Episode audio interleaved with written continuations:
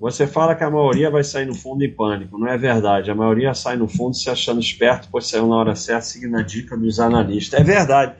Lembrou muito bem, Marcelo. Grande observação. A, a, maioria sai no fundo se achando esperto, porque é o momento que os analistas estão falando para sair, que a bolsa está uma porcaria, que é a hora da renda fixa. Aí o cara faz isso e acha que é esperto. Bem lembrado. É, explicar melhor rentabilidade é coisa de sardinha eu vou até dar uma explicada. O que, que acontece? É, quando você mede rentabilidade, das duas umas. Ou você não vai fazer nada de acordo com os resultados, e aí você está medindo para quê? Ou você vai comprar no topo e vender no fundo. Porque no topo a rentabilidade está boa e você compra, no fundo ela está ruim e você vende. Então, medir rentabilidade é só mais uma forma de comprar no topo e vender no fundo. Você acha relevante necessário adicionar uma prêmio para a carteira ou posso manter as mesmas que escolhi sete anos atrás e só isso? Eu procuro ter o máximo de ações na carteira que eu puder ter que eu considerar boas. Eu, é, assim, eu não vejo nenhum. Claro, eu tenho bom senso, né? Por exemplo, nos Estados Unidos, você bota 100 empresas no Baixa System, não quer dizer que tem que ter todas, mas você bota fácil, 100 chega, né? Chega, eu não sou Warren Buffett. Então, aqui no Brasil, chegou numas 30, assim, talvez chegue, né? Então, depende. Mas eu, eu acho, assim, você não tem necessidade, mas depende de quantas empresas você tem. Baixa, minha corretora começou a me oferecer. Oh, meu Deus do céu, cadê a explosão? Porque eu, eu, Baster, parava de ler aqui. Porque não tem como sair nada de bom. Por que a tua corretora está oferecendo coisa para você? E você está se achando esperto, porque ah, eu nem respondo, só coloco meu dinheiro na poupança, desobjeto e ações nada de pré-fixado.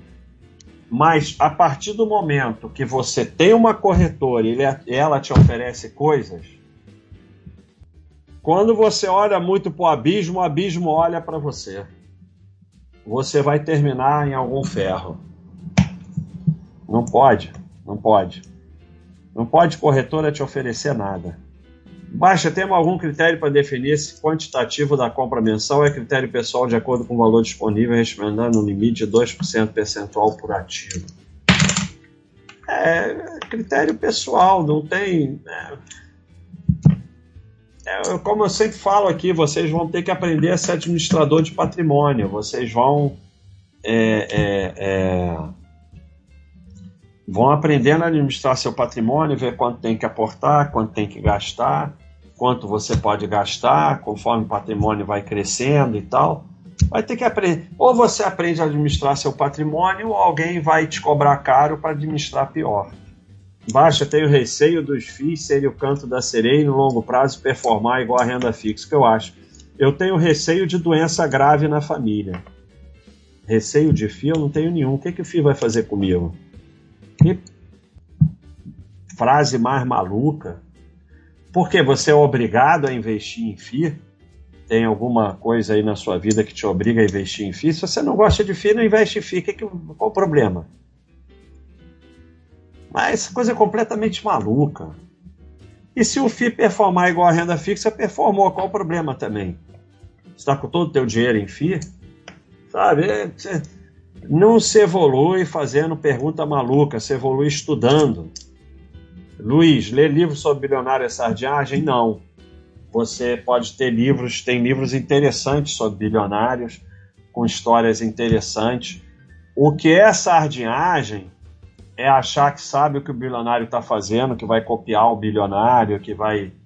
Isso é que é sardinhagem, ficar repetindo frasezinha isso é sardinhagem. Você pode ler o livro contando a história dele, não tem problema nenhum. Diego, baixa, é possível abrir conta em banco e Estados Unidos de forma 100% ou só presencial? Quero investir de forma desvinculada. É possível abrir conta em corretora. 100% online é mais fácil do que abrir nas corretoras do Brasil. Banco não, banco você tem que ir lá. E mesmo assim você vai lá e muitas vezes depois eles fecham. O, o aquele Wells Fargo estava fechando as contas tudo de brasileiro. Claro, se você tiver uns 5 milhões de dólares, eles não vão fechar. Mas tá complicado. É mais fácil você ter é, dinheiro em banco em Portugal do que nos Estados Unidos. Mas eles estão dificultando. Não tem ainda na lei. Você pode ir lá, você chega lá, entra numa agência do Wells Fargo que for, abre uma conta na hora. Vai, o banco é muito mais atrasado que no Brasil, mas você abre a conta. Daqui você não abre. Ah, ah, mas meu amigo é milionário, tem 50 milhões de dólares e abriu daqui. Sim, ele abre, mas a gente, afegão comum, não abre.